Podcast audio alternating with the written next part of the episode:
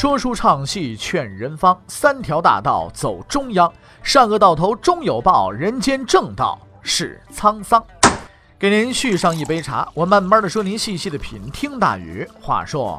明朝除了咱们广播直播以外啊，我们还在喜马拉雅独家网络发布。各位呢，可以登录喜马拉雅手机和电脑客户端，搜索“大禹茶馆”，选择收听。上期节目咱们说到哪儿啊？咱们说到动摇国本，朱祁钰废立太子，廷杖大臣，明代宗，压制群臣。朱祁钰本来不是暴君。就在几年前，他还是一个温文尔雅的年轻人，和他哥哥相敬如宾，感情融洽。但是皇权的诱惑将他一步步推向黑暗，他变得自私、冷酷、多疑、残忍，囚禁自己的哥哥，废黜自己的侄子，打死反对他的大臣，谁敢挡他的路，他就要谁的命。但是他的这些举动并没有换来权力的巩固，不断的有人反对他，他唯一的儿子也死了，却没有人同情他。那些大臣们只关心下一个主子是谁，而他的身体也越来越差，撑不了多久了。他很明白，一旦自己死去，朱见深很有可能继位，而朱祁镇也可能会再次的出山，清算自己的所作所为。为了权力，他六亲不认，做了很多错事。可是事到如今，却回天乏术，欲罢不能。面对着隐藏的危险和潜流，他唯有以更加残忍和强暴的方式来压制。权力，最终让他疯狂了。歇斯底里的朱祁钰终于用棍棒为自己争得了平静的生活，但这平静的生活只有两年。景泰八年正月，按照规矩，朱祁钰应该去主持这个交祀，可是他已经病重了，已然无法完成这件事了。更让他心灰意冷的是，眼见他病重了，大臣们非但不问问他的身体，反而趁此机会上书让他早立太子。说我人还没死，就给我准备订棺材、分行李了吗？朱祁钰的愤怒已经无以复加了，他急火攻心，病情加重，实在没办法了，他就找来一人，让他替自己去主持交祀。这是一个错误的决定，因为他叫来的这个人正是石亨。此时的石亨已经成为了于谦和朱祁钰的敌人。北京保卫战立下大功之后，他得到了最高的封赏，被册封为侯爵。而功劳最大的于谦却只得到了少保的虚名。石亨心里不安呐，就自行上书保荐于谦的这个儿子于勉呢为官，算是礼尚往来。可他没有想到，于谦对此啊并不感冒，反而对朱祁钰说了这么一段话：说石亨身为大将，却保举私人，应予惩戒。你搞什么名堂啊？我保的是你儿子哦！你不但不领情，你还去告状去了。石亨不能理解于谦这样光明磊落的行为。他也不想理解，他只知道于谦是一个不上道的人啊，一个不履行官场规则的人，而这样的人是不可能成为他石亨的朋友的。但是于谦是不容易对付的，他的后台就是朱祁钰。石亨明白，要解决这个对手，必须先解决朱祁钰。而当朱祁钰奄奄一息地召见他，让他代为交祀的时候，他意识到机会已经来了。这一天是正月十一日，阴谋。就此开始。正月十一日夜，石亨为他的阴谋找来两个同行者，一个叫曹吉祥，另外一个叫做张悦。这是两个不同寻常的人。曹吉祥是宦官，原先是王振的同党，而张悦的来头呢更大。他是张玉的儿子，张辅的弟弟。石亨和他们关系很好，此时呢便凑在一起，准备搞一个阴谋。可是这几个人聚在一块堆儿啊，商量了一会儿，却突然发现了一个比较严重的问题。什么问题呢？就是咱们这阴谋从何搞起呢？你要知道，搞阴谋、搞造反不是请客吃饭，这是有很高技术含量的。而三个人之中啊，曹吉祥是太监，见识短；张悦是高干子弟，眼高手低。武将石亨是个粗人啊，这样的三个人，如果说谈谈吃喝玩乐、风花雪月，这玩意儿估计还有用武之地啊。可是现在他们要讨论的是谋反，以他们的智商和政治斗争水平，想要搞这么大工程，估计啊还得回学校读上几十年书。眼看这事就要泡汤了，石亨便去向他的老熟人太常寺卿许斌呢请教搞阴谋的入门知识。许斌告诉他：“不行了，自己老了，哎，已经不适合这种高风险的职业了。但是可以推荐一个人和他们一起干。”然后他告诉石恒：“只要有这个人参加，大事必成。”他推荐的人就是徐有贞。徐有贞终于等到了复仇的机会，他已经忍耐了太久了。他眼光独到，极有才干，却因为说错了一句话而被众人唾弃，受到冷遇。虽然他现在已经身居高位，但当年的耻辱却始终挂在心头。他要讨回属于他的公道。于是乎呢，这个阴谋集团迎来了第四位成员，也是最为重要的一个成员。到底还是读过书的人搞阴谋有水平。徐有贞刚参加会议，就一针见血地指出，日前。当务之急是要把和南宫内的朱祁镇的联系建立起来啊，得取得联系才行啊，这才方便动手啊。毕竟你们就算杀了朱祁钰，也不能自己做皇帝吧？那三位粗人这才如梦初醒。哦，对对对，我们得先跟这太上皇取得联系，马上派人就去和朱祁镇联系。这一天是正月十三日，阴谋集团确定计划正式实施。正月十四日清晨，朝会。朱祁钰已经病得十分严重了，但仍然坚持参加了这个会议，因为在这次会议上将决定帝国的继承人。会议一开始就呈现了一边倒的情况，大多数大臣主张复立朱见深，因为朱祁钰本人没儿子，似乎已无更好的选择。大学士王文和陈寻是朱祁钰的亲信，自然不同意这一观点，他们坚持认为。即使到外面去找个藩王来做皇帝，也不能复立朱见深。大臣们就这么着各执己见，谁不服谁，就在朝堂上吵起来了。被病痛折磨的奄奄一息的朱祁钰坐在皇位上，悲哀地看着下边这些吵闹的人。他很清楚，无论是支持他的还是反对他的，争来争去只不过是为了自己将来的利益，是为了投机呀。这些道貌岸然的所谓读书人，不过是一场游戏中的棋子而已。什么游戏啊？一部美剧《权力的游戏》啊，朱祁钰这事儿心得慌，我也是游戏中的一员呢。可我这一生似乎也快走到尽头了，我这游戏该结束了。但是在结束之前，我绝不能输。朱祁钰紧紧抓住宝座的扶手，对大臣们说出他朝会中唯一的谕令：我现在染病，十七日早朝赴议。然后他补充了一句话：复立以往，以往就是朱见深。复立以往之事，不行，所请不允。话说到这个份上，朝臣们只好是各自散去，准备三天之后再来。朱祁钰发布了谕令，用自己的权威又一次赢得了暂时的胜利，但估计他自己也没想到，这竟然是他最后一次朝会，最后一道谕令，最后一次胜利。正月十四日夜，石亨的家中，徐有贞问南宫知道了吗？石亨说：“已经知道了，同意了。”徐有贞笑了：“这事儿只要朱祁镇同意，阴谋就成了一半了。”然后他说出了自己的计划，一个看来几乎完美无缺的计划。第一步，先利用边关报警的消息，让时任都督的张悦率领一千军队进入京城。第二步，利用石亨保管的宫门钥匙，打开内城城门，放着一千人入城。作为后备军和警戒，以防朱祁钰的军队反扑。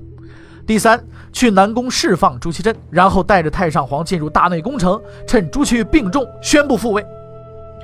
这个计划确实十分的好，考虑周详，分工明确，石亨和张悦都很满意。但是他们也有疑虑，说会不会有什么漏洞呢？徐有贞自信地答道：“不会有漏洞，这个计划一定能够成功。”石亨和张悦这才放下心来，他们相信徐有贞的判断。然而，这个计划确实是有漏洞的。什么漏洞？这是个致命的漏洞。虽然石亨管理京城防务和内城城门，但是他们并没有南宫和大内宫城的钥匙啊。南宫且不说了，这个大内宫城真是要人命啊！明代的所谓宫城，那是清代所称的紫禁城。那是皇帝居住的地方，没有皇帝的命令，夜间宫城城门是绝对不会开的。那些士兵就算吃了雄心豹子胆，也不敢公然打开皇帝的住所。而且只要一打起来，闹出声响，侍卫和城防部队就会立刻赶到，等待着徐有贞等人的只能是失败的命运。我们觉得徐有贞呢，他应该是聪明的，应该了解这一点。但他却坚持要冒风险去实现这个所谓完美的计划，原因似乎也很简单，不是徐有贞嫌命太长，恰恰是因为在他看来，人生太过短暂，短到他不愿意再忍耐，也不愿意再等待了，是死是活，就赌这么一把。此时南宫的朱祁镇呢，也是辗转反侧，深夜难眠呢。他已经知道了石亨的计划，他也清楚这个计划有很大的风险，一旦出错，想要再当囚徒都不再不再可能了。但他仍然同意了，而且不带丝毫犹豫的，因为他也别无选择了。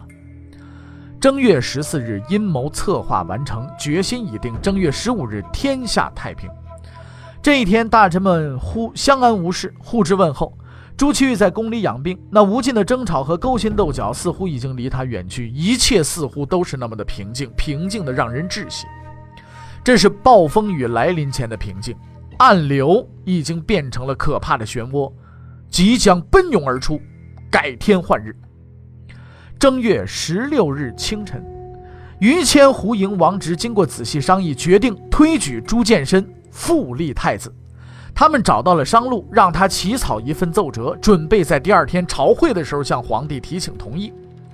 这是一份极为重要的文件，如果这份文件提交出去，徐有贞的阴谋将再也无用武之地。因为朱祁钰在无子且奄奄一息的情况下，很有可能会同意这一建议。到那个时候，朱祁镇就只能和自己的儿子抢夺皇位了。状元商路完成了他的大作，于谦等人看过之后十分满意，他们准备在第二天提出这一方案。第二天是正月十七日，正月十六日夜，最后时刻到来了。徐有贞的家中聚集了阴谋集团的全部成员，他们都知道，再过几个时辰，天可就要亮了，朝会即将召开，新的太子将被选出，而无论谁被立为太子，他们都将得不到任何的利益，留给他们的时间。已经不多了，干还是不干？平日里骄横跋扈的石亨等人，此刻也慌了神了。他们把目光集中在徐有贞的身上，因为他们知道这个人才是阴谋的真正核心和主使者。面对着众人焦灼的目光，徐有贞沉默了。他在房中不断的踱步，思考着每一个细节和步骤，计算着自己的胜算。然后他停下来，不慌不忙地对。有些焦急的人们说：“我呀，得看一下天象。”众人目瞪口呆，都什么时候来看天象啊？可是毕竟是这位仁兄拿主意啊！既然他执意要去，那让他去吧。徐有贞就登上了自家的房顶，静静地抬起头，看着繁星点缀的天空。九年前的那个夜晚，他也是站在这里，准确地预测出了土木堡的失败。但这次成功的预测，并没有给他带来好运。却使他受尽侮辱和嘲弄，被人排挤，忍气吞声许多年。他十分清楚，所谓天象不过就是糊弄人的玩意儿。如果人生福祸能够由天象而见，他早就能够未卜先知，也不用再受着几年的罪了。现在他终于又一次走到了十字路口，但这一次他预测的不仅是阴谋的成败，还有自己的生死。成则生，败则死。天象根本帮不了他。他必须独自做出判断，而唯一可依靠的只有他自己的智慧和勇气。人生的转变往往只在那一刻的决断。徐有贞最初做，最终做出了他选择。成大事就在今晚，机不可失，动手。当石亨等人听到这句杀气腾腾的话的时候，也不禁打了个寒战。最后的时刻终于是要来了。徐有贞的家人们已经知道了即将要发生的事情，他们站在门口，默默地为这位一家之主送行，悲戚之情溢于言表啊。徐有贞却没有这样的伤感，他借着门外的月光，向自己的家投下了最后一瞥，留下了一句话，便毅然离去，说：“若回来就做人，不能回来便是鬼呀。”阴谋集团的成员们在夜色笼罩之下，向着内城出发了。他们的第一个目标是长安门。长安门的钥匙由石亨掌管，他将张悦统领的一千军队放进了内城，然后关上了城门。石亨看着这一千进城的士兵，心中是七上八下，因为这一千人并不知道自己是来造反的，随时有哗变的可能。要是这些士兵被人发现了，就算尚未行动，他也逃不脱谋反的罪名。思前想后，这位杀人不眨眼的武将开始慌张起来。徐有贞冷冷地看着已经六神无主的石亨，对他说了一句话：“来呀，门锁好了吗？锁好了。”钥匙给我吧。石亨满腹怀疑，不知徐有贞想干什么，但还是把钥匙交给了他。徐有贞接过钥匙，却做了一件石亨做梦都想不到的事情，他把钥匙扔阴沟里去了。石亨惊呆了：“你干什么呀？啊，你们疯了吗？你，你到底想干什么？”在皎洁的月光下，石亨看清了徐有贞的脸和他那阴狠坚毅的眼神一股寒意顿时涌上心头，让他不寒而栗。徐有贞死死地盯着石亨，一字一句地说出了似乎是来自地狱的声音：“有进无退，有生无死。”石恒害怕了，他这才认清了眼前此人的真面目，不是一头绵羊，而是一头恶狼啊！后路已经全无，几个人只好在徐有贞的带领下向着南宫进发。可就在此时，原本星密月明的夜空突然变得昏暗无光，四周伸手不见五指，前方道路也是一片的黑暗。石恒和张月慌了，他们原本干的就是见不得人的勾当，见此情形，顿感大事不妙。莫非是上天不愿意帮助自己？他们站住了，徐有贞却不为所动，他镇定地看着慌张的张月，冷冷地逼问：“为什么还不走啊？”张月怯生生的小声说：“说事情能成功吗？”徐有贞缓缓走到张月的面前，突然用低沉的声音吼道：“一定能够成功！”武将石亨历经沙场，砍头无数，被称为正统第一勇将，却临阵慌乱，不知所措。他的所谓勇敢，不过是匹夫之勇。在这场危险的游戏中，手无缚鸡之力的徐有贞才是当之无愧的勇者。这并不奇怪，因为只有内心的坚韧和顽强，才是真正的勇敢。在文弱书生徐有贞的威逼和鼓励之下，石亨一行人来到了他们的第一个目标——南宫。宫门果然是紧闭的，叫门也无人应答。这正是夺门计划中的第一个漏洞。但徐有贞却胸有成竹，用一句话解决了这个难题：不是开不开门吗？不用叫门了，把墙撞开就是。于是，军士上前，用木桩撞开了宫墙。那个被囚禁了七年的囚徒终于走了出来。他看清了这些深夜前来的人，他也看清了他心底的一切：欲望、投机、愤怒、报复。无论如何，他只剩下一种选择了。走吧，我们去东华门。东华门是宫城的大门。只要进入东华门，到奉天殿敲响钟鼓，召集百官前来，天下就将再次握在这位囚徒的手中。然而，当他们到达东华门的时候，才发现了这个计划中最大的漏洞：他们进不了门呢。那么，这些人究竟是用什么方法打开的东华门呢？欲知后事如何，且听下回分解。